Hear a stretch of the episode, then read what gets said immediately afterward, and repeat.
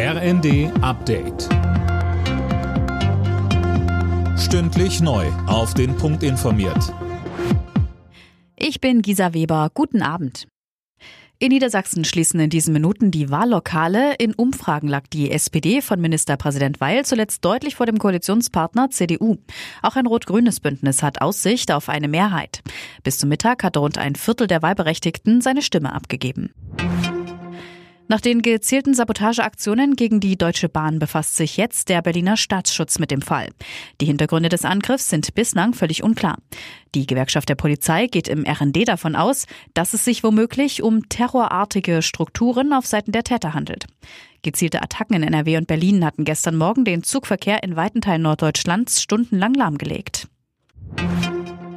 Die Bundesregierung hat erstmals eingeräumt, dass Dutzende Ex-Ortskräfte in Afghanistan inzwischen tot sind. Demnach sind seit dem Abzug der Bundeswehr vor gut einem Jahr über 30 gestorben. Axel Bäumling hat die Details. Neun davon wurden gewaltsam getötet, heißt es. Laut Bundesregierung sei aber bei keinem ein Zusammenhang mit der Tätigkeit für Deutschland erkennbar.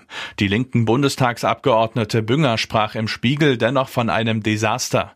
Sie kritisierte, die alte Bundesregierung habe sträflich dabei versagt, gefährdete Menschen rechtzeitig aus Afghanistan herauszuholen. Insgesamt wurde 36.000 Menschen die Aufnahme zugesagt. Zwei Drittel davon konnten aus Afghanistan ausreisen.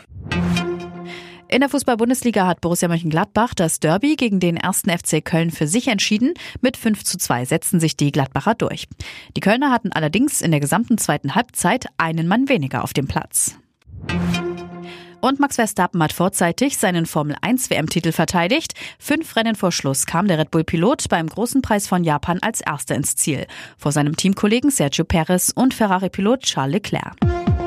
Alle Nachrichten auf rnd.de